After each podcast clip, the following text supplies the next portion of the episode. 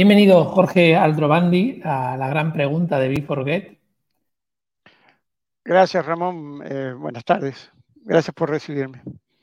Yo os animo a quedaros porque he tenido 15 minutos hablando con Jorge, donde tiene una experiencia en las relaciones humanas inspirado por su abuelo, cuando decía que había que conectar más o menos con unas 20 personas en el mundo de los negocios y él simplemente ha querido honrar a su abuelo y hacer todo ese proceso automatizable para en vez de ser 20, que puedan ser 30.000, 50.000 y además con una mentalidad que tiende a lo exponencial o lo infinito a la hora de poderte relacionar desde un ecosistema y no un sistema piramidal.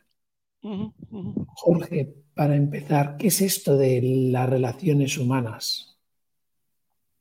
Bueno, es algo apasionante, ¿no? Es una dimensión apasionante de la vida.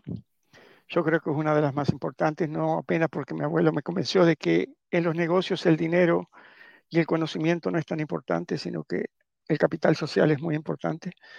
Y por lo tanto, como buen italiano, uno eh, como, no, no, solo como buen italiano, digo, cualquier persona que se respete a sí misma debe respetar su palabra y debe de alguna manera eh, establecer relaciones sinceras que pueden derivar en relaciones personales, de amistad, evidentemente, pero también pueden derivar en relaciones de negocios. Este tema del capital social ha sido una de las cosas que yo me, me he interesado mucho desde joven, eh, porque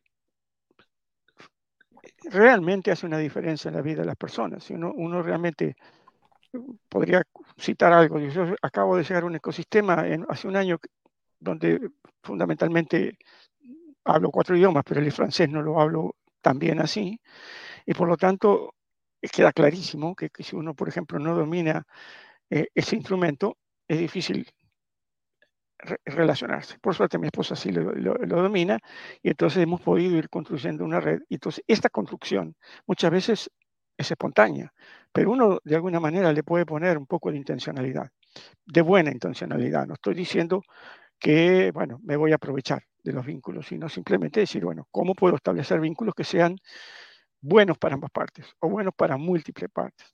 me parece que este tema de cuidar eh, los vínculos y de enfocarse sobre todo no en una versión oportunista de, los vínculos, sino una, una, visión de mediano y largo plazo de los vínculos, tienden obviamente que a generar valor, pero sobre todo creo que también tienden a enriquecernos como personas. Mira, yo lo primero agradecerte tu generosidad por compartir tu valor voy a decir tu edad, con tu permiso, ¿eh? pero 71 años, porque a mí eh, lo que acabas de decir en esta primera parte es, siempre hay que seguir aprendiendo.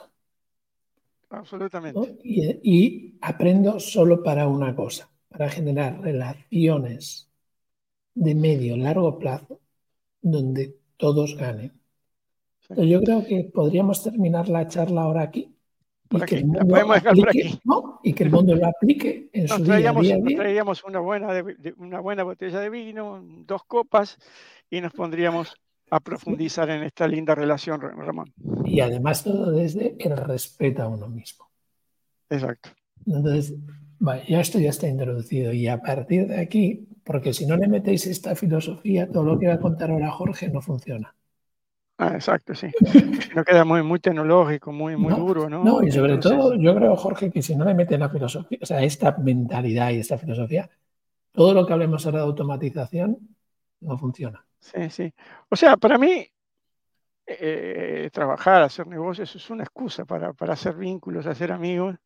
Eh, que eso es una cosa que, bueno, a uno lo enriquece de una manera extraordinaria, sobre todo si uno escucha, ¿no? Si uno escucha evidentemente este proceso de aprender que no para nunca es súper importante para, para, para mantenerse vigente, para mantenerse vivo, pero sobre todo en un contexto que cambia tanto, ¿no, Ramón? Si no, si no tenemos una actitud de aprender, y muchas veces uno aprende escuchando, ¿no? Simplemente aprende escuchando, tomando eh, observando, eh, viendo un poco, cerrando, cerrando un poco la boca, este, este proceso está relativamente asegurado, aun cuando uno llegue a una sociedad donde no conoce todos los códigos y las reglas de juego. Es parte, es parte digamos, de, de, de vincularse, el mirar lo que hacen los demás, en Roma como los romanos, eh, entender los códigos, porque eso hace parte de un proceso de integración y no de asimilación. Es decir, de asimilación somos abducidos. ¿no? Cuando me integro, decido hacer dos cosas. Entender el instrumento de comunicación, aprenderlo, dominarlo. Y segundo, entender los códigos de conducta, las reglas, cómo es la ética, cómo funciona la cosa ahí. A veces, como pasa aquí en Francia, mi esposa me dice, baja los decibeles, porque es una regla no escrita de que aquí hablan bajo, ¿no? Y básicamente uno está en un edificio y no, siente nada, está en un parque y se, siente un rumor, pero no se siente nada, son códigos. Entonces, esa, eso, es, entender esos códigos demanda, que también sucede en los negocios, claro, demanda una fuerte actitud, digamos, de, de receptividad, de empatía, que es necesario desarrollarla y mantenerla vigente siempre.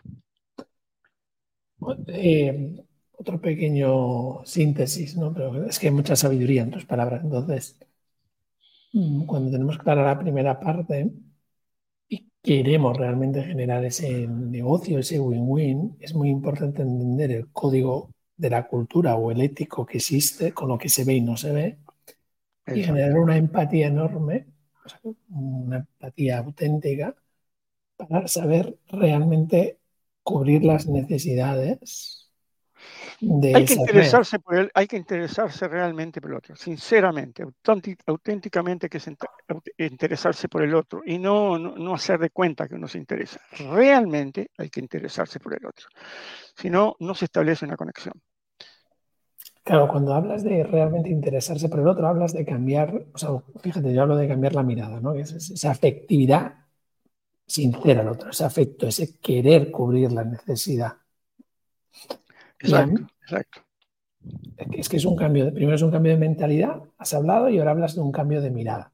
Un cambio de mentalidad en tu cerebro y después un cambio de mirada, de, esa mirada realmente de afecto a la otra persona. Como te respetas a ti mismo, puedes tener ese afecto a la otra persona. Y todo esto que es filosofía y, y filosofía del negocio, y da igual que te lo enseñe tu abuelo hace 100 años, tienes ahora tu 71, pues da igual cuando te lo ha enseñado, pero desde luego... Tenía 4, 5 años más o menos. Sí, más o menos que, que, surge esto. Además tienes otro expertise, que es como entiendes perfectamente desde esa mirada esas necesidades, te pones a crear valor y no dejas de aprender.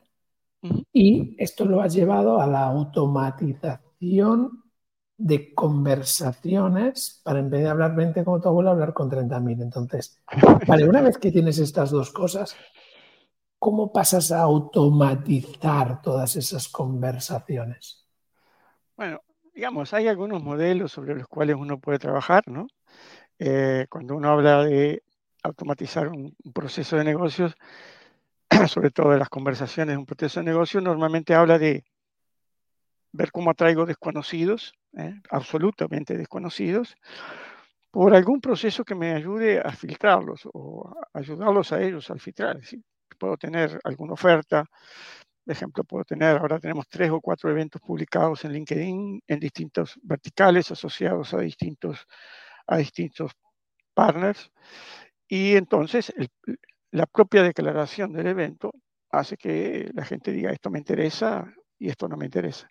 Por lo tanto, hay algunos modelos como atraer, eh, educar, eh, ayudar a comprar, tomar una decisión y mantenerlos, que juntos, es una cosa bastante fácil de entender, juntos hacen, digamos, la posibilidad de decir, bueno, yo puedo estos procesos estos subprocesos, automatizarlos de alguna manera. Obviamente que esta, esto, esto con, digamos, a, nivel de escala de miles de personas se, se logra con, sobre todo con, un, con Internet, es decir, con la conexión por Internet. Es decir, y la incorporación masiva de personas a Internet, donde evidentemente, incluso contando con, las redes sociales, uno puede encontrar enormes volúmenes de personas y si es bueno identificando con quién quiero hablar, que por ahí comenzaría, ¿no? Con quién quiero hablar, cuál es el interés de esa persona con la cual yo quiero hablar, qué necesidad quiero eh, ayudar a satisfacer, qué problema quiero ayudar a resolver. Eso es un perfil o varios perfiles que uno tiene que identificar primero antes de hacer cualquier cosa. Es decir, ¿con quién quiero hablar? Es decir, ¿cuál es mi público objetivo? ¿Cuál es mi público target? ¿Cuál es, el, avatar con el cual quiero hablar? ¿Qué dolores tiene ese avatar? Y ahí comienza, digamos, el proceso, voy a usar una palabra que tal vez no sea políticamente correcta, de seducción de estos desconocidos, porque muchas veces no, no saben que tienen un problema, o si tienen un problema no saben que puede existir una solución. A mí me ha pasado muchas veces como consumidor esta situación. Por lo tanto, existen N maneras de ir a pescar, digamos, y usando la metáfora de la pesca, que es una cosa que me encanta, uno puede tener una buena carnada capaz de atraer, digamos, atraer con, con ética, digamos, honestamente a alguien que tiene un problema, que tiene un dolor y que necesita una solución. Como muchas veces no sabe, el proceso es bastante más prolongado de lo que uno piensa. En general uno piensa que los tomates cuando va al, a, donde están los tomates, las tomateras, están todos maduros. Pero en general la cantidad de maduros es muy pequeña. Así que viene ahí una segunda fase. los, conseguí traer, pero están, la mayor parte están verdes. Están absolutamente verdes. ¿Qué quiere decir traducido? Quiere decir que no tienen idea que tienen un problema, o no tienen idea que tienen una solución, o no saben que son capaces de sobreponerse al problema, de solucionarlo con ayuda. Y por lo tanto, ahí viene un proceso que normalmente es, descuidadísimo. Si yo, esto, es una experiencia que tuvimos con uno de mis funcionarios en San Pablo, en 2016 por ahí, había un, auditorio de unas mil y algo de empresas online que utilizaban una plataforma de e-commerce brasilera, Fast, Commerce, y mm, les preguntamos cuánto dinero, o por lo menos, o por lo menos qué porcentaje de dinero se ponía antes de la venta y después de la venta.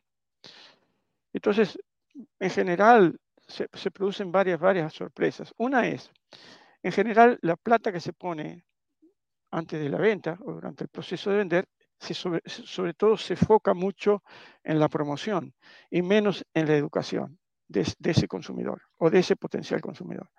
Por lo tanto, si uno mira ese dinero que en general de las dos áreas es el eh, radicalmente gran, mayor, 90%, de ese 90% se enfoca mucho en ese 2% de los tomates que están maduros. Y la plata restante se pierde porque el 98% o más está verde. Dependiendo de los negocios, puede ser realmente 99,5% o más todavía. Negocios que tienen un ciclo mayor van a tener, van vas a encontrar menos tomates maduros. Por lo tanto, si no hay automatización y comunicación y empatía, es imposible rentabilizar esa, esa inversión. Tengo que hacer una inversión para encontrar, tengo que hacer una inversión para educar y tengo que hacer una inversión para vender. Pero como si uno hace bien el proceso, en realidad no vende, uno tiene que ayudar a comprar. Es decir, tiene que eliminar barreras para que la persona consiga satisfacer el deseo que uno lo fue modelando en la conversación con ayuda de tecnología. Y esta ayuda tecnológica nos permite saber en qué momento está cada uno. Es decir, hay unos tomates que tienen una propensión a madurar más rápido y hay unos tomates que no hay caso. Los riego, les doy calor, les doy cariño y no maduran. O maduran. Entonces, la tecnología nos permite saber por el comportamiento humano en qué momento están. Esto se llama técnicamente lead score. El lead score me permite saber en qué punto de, esa jornada están. Y en el momento adecuado, ponerlos en contacto con alguien que ayude a comprar o, en muchos casos, pasa también, simplemente como la, compra puede ser hecha en forma eh, sin ayuda, con un link en un, e-commerce, se puede hacer en procesos, digamos, que son consultivos, evidentemente hay, el paso es mucho más demorado, hay más tecnología, hay agendas automatizadas, etcétera, etcétera, etcétera, hay una serie de cosas que uno va incorporando. Y cuando hicimos la pregunta, la segunda sorpresa fue que a la derecha, digamos, después de comprar, casi nadie pone plata. Y hay un problema serio. La plata se hace de ese lado, después que te compran por la primera vez. La primera vez empatas, más o menos, porque te dio mucho trabajo hacer madurar los tomates. Así que si no haces nada después, te vas a perder una enorme oportunidad, que es la oportunidad de realmente hacer dinero. ¿Cómo? Bueno, obviamente, sobre todo, eh, y quiero decir algo que, esto atraviesa todo esto, esto es una construcción de confianza. El capital social es la construcción de confianza. O sea que me encuentra alguien que no tiene ninguna confianza en mí, empieza a confiar en mí.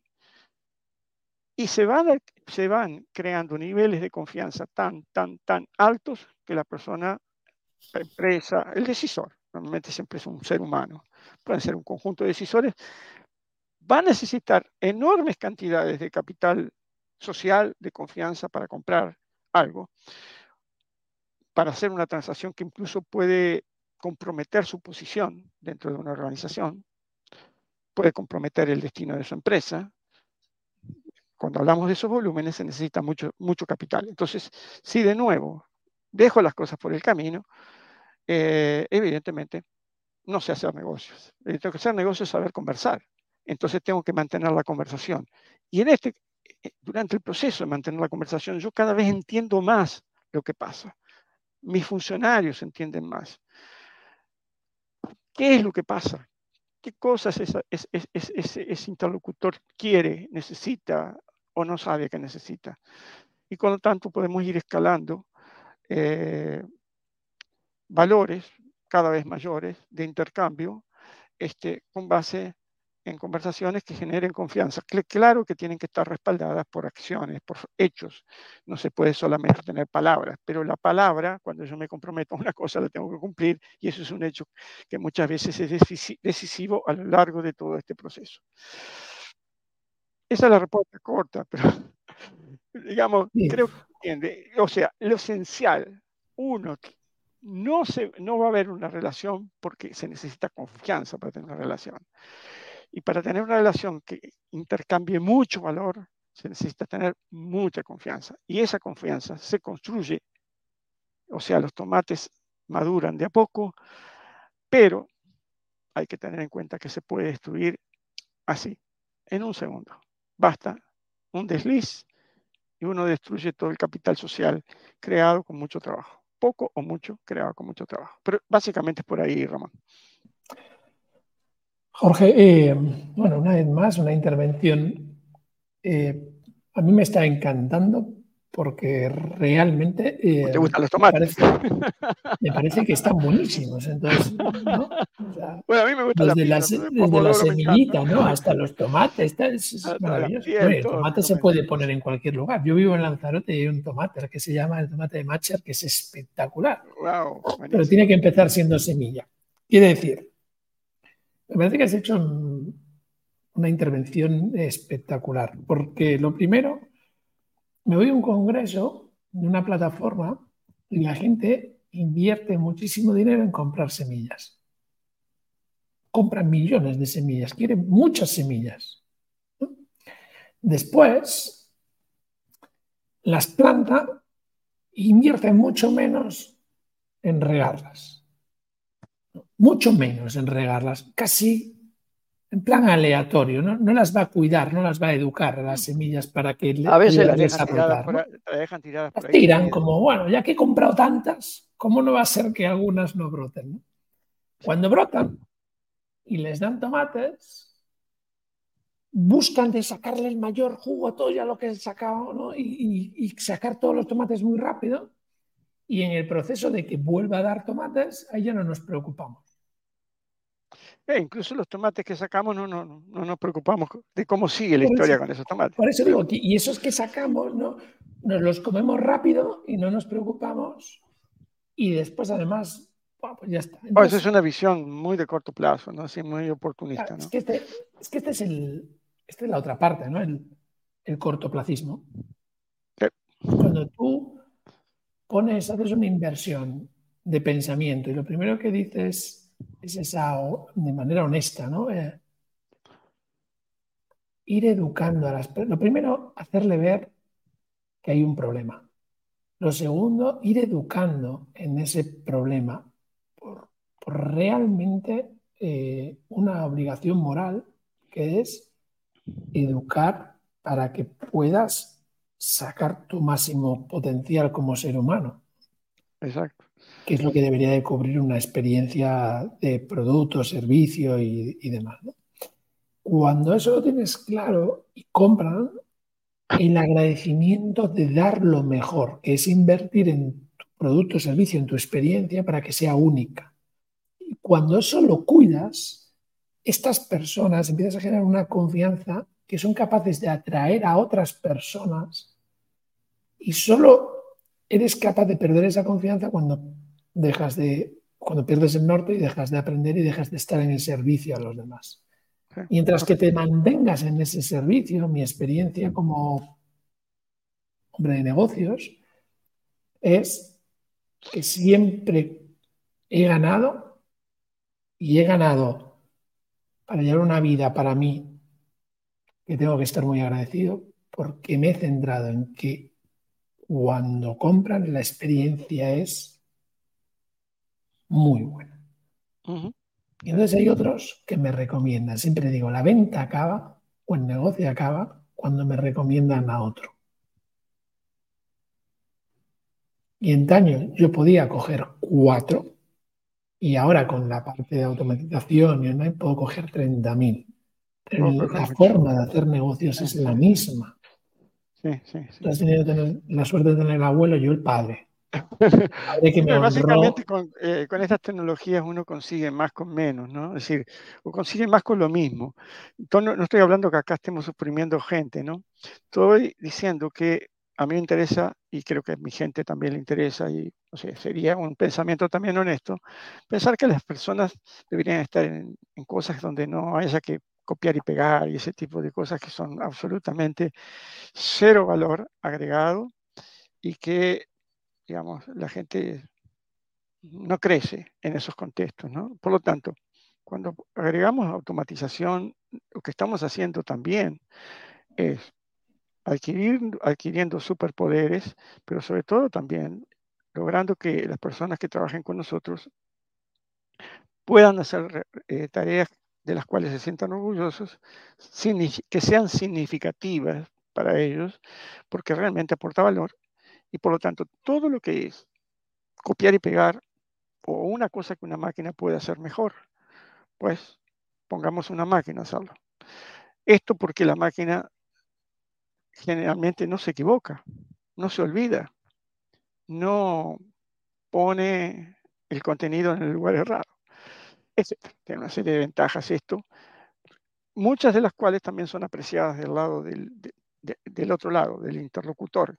Es decir, si yo consigo en una conversación a las 2 de la mañana, domingo, satisfacer a una persona que busca una información, y lo voy a hacer probablemente con un robot que simula el comportamiento humano, pero no tiene por qué ocultar que es un robot. Simplemente la persona está buscando el número, un número de un código de no sé qué, o un, tutorial para no sé qué, eh, o completar su venta, o saber si hay tal cosa en el stock, etcétera.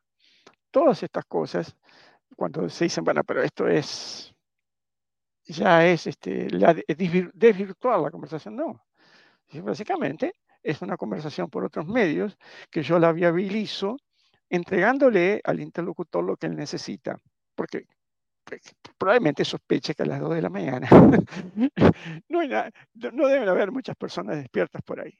Entonces, cuando eso pasa, y cuando esto se hace por múltiples canales, porque hoy, como tú sabes, la, la realidad se ha vuelto súper compleja, hay un deseo de tenerlo para ayer. Yo no lo estoy cuestionando. Pero bueno, las nuevas generaciones que las quieren las cosas para ayer. Y el comportamiento de Internet, de la compra, es lo quiero para ahora. Y además hay unos enormes incentivos para que salga de ahí y se vaya a otro lado vecino y, no esté comprando acá, no se esté relacionando acá, se deje relacionar. Por lo tanto, todo eso trae una serie de extraordinarios este, desafíos que mi abuelo nunca imaginó. Pero que bueno, hoy nosotros un poco más este, actualizados que mi abuelo, este, tenemos que resolver. Y hay, tecnología para resolverlo, pero como tú bien señalabas al principio, hay sobre todo un, a ver, una mentalidad, un mindset por atrás, sin el cual esas tecnologías no sirven absolutamente para nada. Fíjate que ir terminando, y se me ha hecho muy corto, te invitaré a... a mí se me ha hecho muy corto todavía. habrá segunda parte, sí, si tú quieres. Desde luego tienes las puertas abiertas de esta casa. Absolutamente. Un placer. yo diría que lo primero de todo, en tu última intervención, mm, para mí has tocado algo muy importante, ¿no? Y es el compromiso, el comprometerte con tu valor y con respetar el valor de otros para hacer un intercambio de valor masivo. Para mí la palabra es estar, o sea, para mí el movimiento es estar comprometido con esto.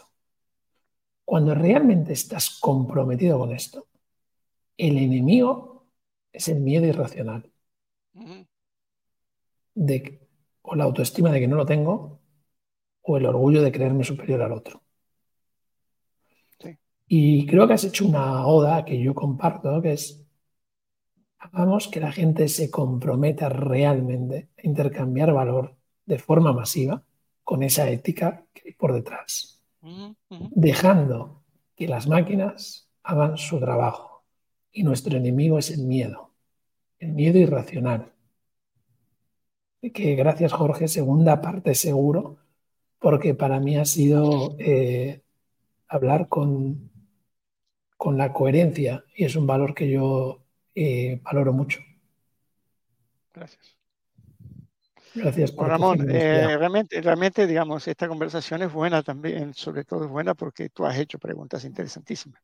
O sea, no habría una buena conversación si del otro lado no hay alguien que haga preguntas interesantes que uno lo provoquen. Bueno, me alegro mucho, digamos, de, no sé, de, de, haber conversado contigo, que de eso se trata. Y si en esta conversación hay inspiración para los demás, pues esta noche podré dormir mucho, mucho mejor que, lo que duermo siempre. Pues gracias por tu generosidad, por tu sabiduría. De verdad, un placer. Gracias, un abrazo y a la audiencia que nos esté escuchando también. Eh, conversen mucho. Cultiven el arte de la conversación. Hasta aquí la gran pregunta de hoy. Si quieres seguir creciendo como líder, entra en beforget.com barra modelo y descubre paso a paso cómo ser un líder que consigue resultados exponenciales, porque tú te mereces la exponencialidad.